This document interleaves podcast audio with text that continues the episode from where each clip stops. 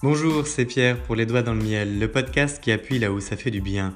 À vous qui nous rejoignez à l'écoute, Les Doigts dans le Miel est un guide conçu pour faire face à ses contradictions, prendre sa vie en main et s'autoriser à vivre pleinement. Je produis le podcast pour trois raisons. Je ne comprends pas pourquoi c'est si difficile de passer à autre chose après un échec de vie, quitte à laisser traîner ses problèmes sans les régler. Je ne comprends pas pourquoi nous adoptons un comportement auto-saboteur qui nous empêche parfois de réussir, et je ne comprends pas pourquoi on ne s'autorise pas à lâcher prise pour évoluer. Alors à vous qui souffrez de vos contradictions, à vous qui voulez passer un cap et à vous qui voulez passer à la vitesse supérieure pour progresser vraiment dans votre vie, ce podcast vous est dédié parce qu'il faut commencer par changer son monde pour changer le monde. Je vous parle parce que c'est du vécu, je vous parle parce que je suis passionné par ce qui forge notre nature et notre identité et surtout, je crois qu'on peut faire mieux sans avoir à en souffrir. Je vous souhaite la bienvenue dans cette quatrième saison, la paix, accepter de lâcher prise pour évoluer. Elle fait suite aux trois premières, la bestialité, la colère et la faim, où nous avons d'abord croisé les mondes pour faire face à nos contradictions, puis nous avons utilisé nos échecs de vie pour avancer, ce qui nous a permis de développer une raison d'être pour progresser. Ici, nous allons poursuivre avec 50 épisodes depuis le fait de prendre du recul pour mieux comprendre ses erreurs, afin de mieux se connaître, pour évoluer vers les autres. Nous allons parler d'écoute, de perspective, de perception, d'essai plus que d'échec, d'accepter, d'accompagner, de lâcher prise. Parce qu'il ne s'agit pas de tirer un trait sur son passé, mais de mieux faire avec. Nous serons accompagnés avec un générique de fin produit par Lotfi, qui est à la fois cuisinier de talent, rappeur, producteur et compositeur.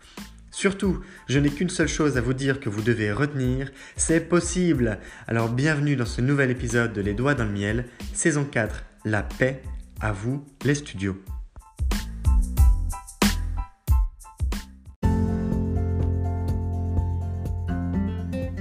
Dites-moi ce que vous faites et je vous dirai qui vous êtes. Eh bien écoute, ça au moins ça a le mérite d'être clair. En revanche, je vous avoue que je ne sais absolument absolument plus, pardon, qui a dit ça. Je ne sais même pas si quelqu'un a dit ça. Mais peu importe, si vous retrouvez la phrase, n'hésitez pas à me partager, comme vous faites si bien, euh, les références de ce que je n'ai plus. Toujours est-il que sur cette remarque, sur cette sorte de punchline de vie, dites-moi ce que vous faites et je vous dirai qui vous êtes. J'ai envie de vous partager la chose suivante. Nos actions du quotidien, elles sont souvent déterminées par notre humeur et elle détermine également notre humeur, parce que chaque chose que l'on fait a une répercussion positive et négative, et ensuite la balance est entre les deux, sur nous. De la même manière que nos actions à un peu plus long terme, à moyen terme, quelques semaines, pourquoi pas quelques mois, eh bien, elles déterminent notre tempérament. Comment nous nous sentons en général dans la vie. Mais beaucoup plus loin que ça, nos actions tout court, justement dans la vie, sur une période beaucoup plus longue, sur des mois, des années, eh bien, elle détermine clairement notre personnalité. Alors, tout ça est très pratique. Bien sûr, ça se combine avec un environnement, avec une pensée, avec des pensées, avec des idées. Et c'est bien l'ensemble de tous ces trucs-là, depuis la théorie à la pratique, qui fait qui nous sommes. Mais de l'extérieur, quand on observe, il n'y a personne d'autre qui est dans notre tête. Et donc, nos actes ont des conséquences. Nos actes sont souvent la cause. Alors on y reviendra dans l'épisode prochain. Mais nos actes déterminent, forgent notre personnalité. Et ils ne sont pas déterministes au sens où on peut les faire évoluer. Ce n'est pas parce qu'on agit comme ça qu'on finira comme ça. Je ne sais pas si vous vous rappelez, mais vous avez peut-être déjà entendu quelqu'un dire, tu vois, si tu ne travailles pas bien à l'école, tu finiras comme cette personne, éboueur. Ça, je trouve ça lamentable comme réflexion. Ou si tu ne travailles pas bien à l'école, tu finiras caissier, caissière. Alors de toute façon, un jour, les caissiers seront remplacés par des robots automates qui mettront qui nous débiteront automatiquement. Ça finira par venir. Peut-être pas partout pareil. De toute façon, il y aura toujours des petites supérettes de quartier. Il faut faire vivre le commerce local. On aime bien acheter avec d'autres. Donc ce sera juste un croisement entre tout ça qui va exister. Mais toujours est-il que agir en dénonçant les autres pour faire peur, ah bah ça montre bien déjà que la personne qui vous dit ça, elle est déjà dans l'inconfort et dans la peur du futur. Le problème avec les actes, c'est que on n'ose pas agir. On a tendance à ne pas faire. On a tendance à prendre le temps. Alors c'est bien. Mais on peut toujours prendre le temps qu'on veut, celui-ci ne s'arrête pas. Il poursuit sa, sa course avec un rythme de croisière. Alors oui, il y a des moments où on sent que ça s'accélère, d'autres où ça ralentit. Une heure n'est jamais égale à une autre heure. Toujours est-il que le problème avec nos actes, c'est qu'on a plus souvent peur de faire que peur de subir les conséquences de ce qu'on a déjà fait. Le problème avec les actes, je vais rebondir sur un exemple très précis. Prenons un train ou un métro. Prenons quelqu'un qui n'est pas content et qui commence à s'énerver tout seul, puis à insulter d'autres personnes, puis à prendre à partie quelqu'un, et pourquoi pas même l'insulter, lui donner des, lui balancer des insultes racistes au visage, et commencer à frapper cette personne. Et puis, celui qui commence à être un peu pas content, enfin celui qui, qui insulte et qui frappe, tout le monde se dit la même chose. Qu'est-ce que je fais? Seulement, vous imaginez Une personne qui est violente, on pourrait se prendre un coup. Une personne qui est raciste, on pourrait se prendre un coup. Une personne... Enfin bon, bref. En gros, on a peur d'agir, on a peur de faire, on a peur de prendre aussi la personne à partir, on a peur de perdre du temps, on a peur de ne pas être à l'heure pour notre rendez-vous qui va suivre, on a peur de manquer quelque chose, on a peur que si jamais on se fasse taper au coin de l'œil, on subisse un gros cocard pendant des jours et des jours, on a peur des conséquences que ça peut avoir que de se positionner à un moment et d'agir et de dire non. De dire fuck, de dire stop, de dire ça ne peut pas se passer comme ça, ça ne doit pas se passer comme ça. Alors cet exemple, il est très criant, parce que pour le coup, la peur, elle est réelle. Que vous disiez à ce moment-là, ça serait intéressant d'ailleurs de faire l'exercice, qu'est-ce que vous vous diriez à ce moment-là? Moi, je me dis, j'ai pas envie de me prendre un coup, euh, j'ai pas envie que ça dégénère, j'ai pas envie de faire mal à la personne, j'ai peur de me faire mal, etc., etc. Eh bien, vous voyez, tout ça, c'est du blabla. Vous pouvez le couper la phrase à j'ai peur. Point. On peut en arriver là. C'est tout. C'est tout ce qui compte. Tout le reste ensuite, ce ne sont que des excuses et des, des moyens de procrastiner, des moyens d'évacuer, des moyens de ne pas prendre parti, des moyens de ne pas agir. Et pour le coup, le courage, alors ça tombe bien cette période de, grands troubles, et vous savez qu'en France, parce que je sais qu'il y a quand même un quart de, des personnes qui écoutent les doigts dans le miel qui, qui habitent par exemple aux États-Unis, je vous salue tous à l'étranger. Mais en France, par exemple, notre président Emmanuel Macron vient de décréter l'avant-veille de cet épisode euh, un reconfinement quasiment total. Et on va parler d'optimisme de combat plus tard. Mais pour le coup, les gens ont peur. Il y a déjà des gens qui se sont encore rués sur toutes les pâtes, sur tous les paquets de pâtes, les paquets de farine, les rouleaux de papier toilette parce qu'ils ont peur de manquer. C'est un comportement débile. C'est un comportement de non-gestion émotionnelle. Alors c'est débile au sens où, si tout le monde fait ça, bah, bien sûr qu'il y aura la réponse qui, qui est la suivante, il n'y a plus rien dans les magasins. Mais si on prend sur soi, on se dit, oui, ça m'emmerde, oui, j'ai peur que, mais je vais être responsable parce que collectivement responsable, c'est possible aussi. Temporiser la gestion de ses émotions, c'est être capable de faire face au stress, à l'anxiété, au même titre que de la bonne humeur d'ailleurs. Et ça adoucit, ça aplanit, ça fait mieux vivre avec. Ça évite les ascenseurs émotionnels, et cela même quand on est hypersensible. J'ai régulièrement des discussions avec des hypersensibles qui me disent Waouh, mais moi c'est les montagnes russes, mon gars. Comme tu me demandes de placer le curseur entre mes émotions entre 0 et 10 en fonction du moment, moi je suis à moins 12 et à plus 24.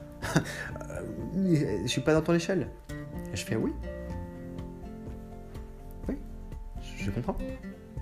Donc on trouve d'autres moyens. Mais je voulais euh, en venir à ce qu'on appelle le petit espace à côté de la peur. Le courage. Bah oui, faut appeler un chat un chat. le courage.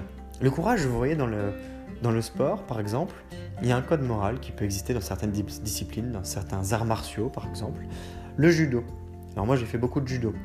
Le courage, c'est de faire ce qui est juste. Alors tout ça est très subjectif. Ça doit se lier avec d'autres valeurs, ça doit se relier avec un environnement, une culture, etc. Donc on peut voir les, choses de manière très complète, très complexe, très totale, très, très tout. Mais là aussi, on peut s'arrêter à le courage, c'est de faire. Au même titre que j'ai peur d'eux, j'ai peur. Le courage, c'est de faire ce qui est juste. Le courage, c'est de faire. C'est de faire quand on a peur. C'est cette petite zone, cet espace incroyablement restreint, réduit, un petit peu comme si vous étiez dans un couloir et que votre poitrine autant que votre dos frotte en permanence sur les, deux murs opposés qui vous permettent de circuler dans un espace qui est au final très très étroit, voire même claustrophobique. Eh bien vous, vous traversez ce couloir. Eh bien dans notre exemple, avec la personne du métro qui est violente, dans notre exemple, c'est de se lever et de dire stop. C'est de se lever et de faire quelque chose. C'est de se lever et de dire quelque chose. Oui, vous risquez. Mais il suffit d'une personne qui se lève pour qu'il y en ait dix autres qui se lèvent. Alors que si personne ne se bouge, mais ça va rester au statu quo. Vous voyez, pour démarrer un mouvement à échelle mondiale, vous avez besoin de 1000 fans. Des, vrais fans, hein, j'entends. Je ne sais pas si vous avez déjà vu cette vidéo. C'est sur, euh, un champ d'herbe, un peu en pente, où en fait c'est une sorte de, rêve party, voilà, en plein jour. Un truc sympa, un festival. Voilà, il y a de la musique, ça pulse, c'est bon. Tout le monde est en t-shirt ou, en débardeur ou torse nu euh, pour profiter du soleil. Il y en a qui boivent 2-3 bières, etc. Et à un endroit, il y a un gars, un coco, il est là et il danse n'importe comment. Il fait des roulades dans l'herbe, il fait le tour de lui-même, etc. Et tout le monde le regarde. Tout le monde le regarde, rigole, se moque, admire en même temps. Eh oui, ça fait du spectacle. C'est ce qu'on appelle du fameux entertainment. L'entertainment, le fait d'amuser la galerie. C'est un sujet clé en géopolitique, en politique, en communication, en marketing, et c'est ce qui permet de générer de l'attention, que ce soit de l'individu en passant par les foules. Mais on y reviendra. Tout le monde est attentif à cette personne qui gesticule et qui fait un peu le, le zouave, quand tout d'un coup, il y a une deuxième personne cette deuxième personne, c'est ce qu'on appelle le premier fan. Et c'est l'exemple de la personne qui se lève dans le métro en première pour dire stop à celui qui est violent. Euh, pardon. La personne qui se lève dans le métro en première pour dire stop à celui qui est violent, c'est la personne qui danse seule. Cette personne qui danse seule, elle attire donc son ou sa première fan tout d'un coup, tous ceux qui sont autour se disent Ah Il fait le con, mais il n'est pas tout seul. Et ça, c'est important. Parce que ce premier fan va montrer une ouverture à ceux qui hésitent. Et donc dans notre métro, on peut avoir une deuxième personne comme ça qui représente ce premier fan. J'accepte quelqu'un m'ait montré la voie. Et du coup, ça me sort un peu plus de courage pour me lever à mon tour. Et de fil en aiguille, eh bien, il y a un fan, deux fans, trois fans, puis un groupe de fans, puis, je vous garantis sur cette vidéo, ils sont presque une centaine à danser n'importe comment, tous ensemble, à un détail près, c'est que celui qui a initié le mouvement, qui est très très éphémère, est devant et que tous les autres sont derrière et limites. Dans une rame de métro, dans un train, etc., en fonction de la dangerosité de la situation, et on a pu voir par exemple euh, dans les attentats qu'il y avait eu dans les trains Thalys, lorsque les Américains s'étaient levés pour euh, agir par rapport aux terroristes, et les intercepter, les arrêter et les, maîtriser, avec des armes, pourtant des, armes de guerre, hein, ce sont si ma mémoire est bonne, c'était des AK-47, ce sont des armes lourdes, des armes de guerre, eh bien, il a suffi d'un, d'une personne pour se lever, pour qu'il soit suivi par ses camarades. dans une rame de métro, il suffit de quelqu'un qui ose parler contre un agresseur pour qu'un deuxième ou une deuxième fasse de même. Et une troisième, et une quatrième personne, et une cinquième. La zone de courage sur par rapport à nos peurs, c'est ce qui nous permet d'agir. Cet épisode est dédié aux actes. Les actes forgent, contribuent à forger notre humeur, notre tempérament et notre personnalité. Si vous voulez être quelqu'un à un moment, sachez agir. Si vous voulez être la personne vous rêvez, sachez agir pour. Si vous n'avez pas envie, eh bien, je dois supposer que vous agissez déjà, au sens où on peut refaire le monde depuis son canapé. Ça, c'est un acte. Être à ne rien faire, je prends ça comme une métaphore parce qu'on peut faire des choses incroyables sur un canapé. Et, mesdames et messieurs, je laisserai votre imagination être portée par cette métaphore sans entrer dans les détails. Toujours est-il que agir, ça a des répercussions. Ça a des répercussions sur notre volonté, sur nos émotions, sur la capacité à, faire les choses, la capacité à, sortir de sa zone de confort, sur la capacité à, combattre ses peurs, à, matérialiser ses, pensées en, faits concrets, à avancer dans le monde, à définir une nouvelle personne, celle que nous serons et celle que nous sommes déjà en faisant, plutôt que celle que nous serions en ne faisant pas. Alors, au même titre que les cycles ont une, sont toute une histoire, avec un grand H, parce que les cycles se recoupent dans différents éléments de notre vie, depuis la nature au circuit économique et compagnie, pour faire suite euh, à l'épisode également des conséquences, qui était l'épisode précédent à celui des actes, celui-ci.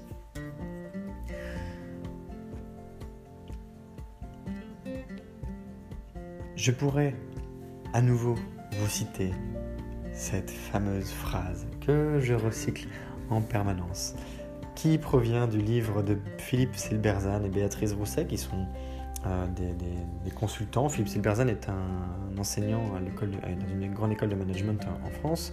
Béatrice Rousset est consultante auprès de direction de sociétés du CAC 40 et ils travaillent sur ce qui s'appelle les modèles mentaux. Ils ont écrit un livre qui s'appelle craquer enfin le code des organisations pour les remettre en mouvement, stratégie, modèle mental, que je vous invite à découvrir. Et leur livre commence par une citation de Spinoza qui est la suivante. L'illusion du libre arbitre vient de la conscience de notre action jointe à l'ignorance des causes qui nous font agir. Nous avons la capacité d'agir. Mais c'est là que c'est important, où on peut rentrer dans un long interminable débat tellement il est profond, parce que c'est notre nature humaine, et ce sera le sujet de l'épisode prochain, pour parler des causes qui nous mènent à agir, autant que celles qui nous mènent à ne pas agir, en sachant que l'inaction est aussi une forme d'action. Sur ce.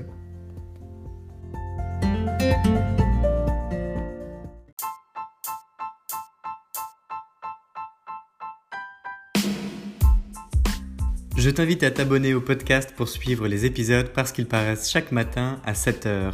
Tu peux liker, commenter, noter et surtout partager cet épisode depuis la plateforme où tu l'écoutes de manière à le diffuser auprès du plus grand nombre de personnes qui auraient besoin qu'on appuie un peu plus fort là où ça fait du bien.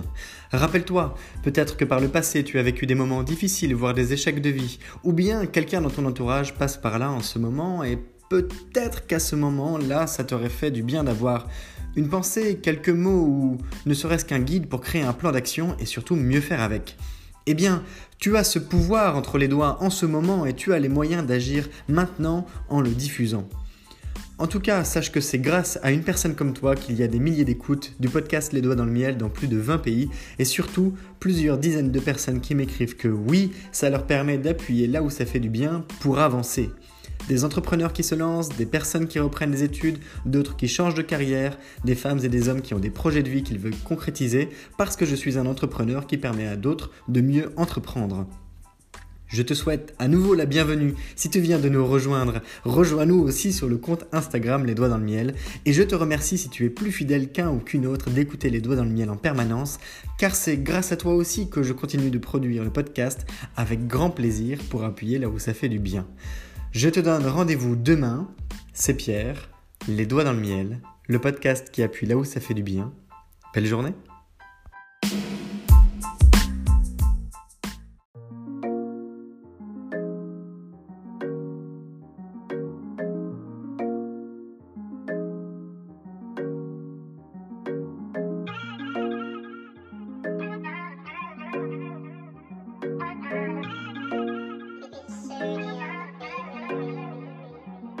On te parle de valeur, non, n'aie pas peur, viens faire un tour sur le podcast, le podcast du bonheur, les doigts dans le miel, le miel dans le joint, je refais le monde avec mes mains, je fume et je m'en vais loin, je rêve d'abondance, d'assurance, de bonheur et de bienveillance avec certitude, je t'invite à prendre connaissance du podcast de changement, de se faire du bien-être, non, pas de pression, va faire un tour, viens faire connaissance, les doigts dans le miel, le miel dans le joint, les doigts dans le miel, le miel dans le joint.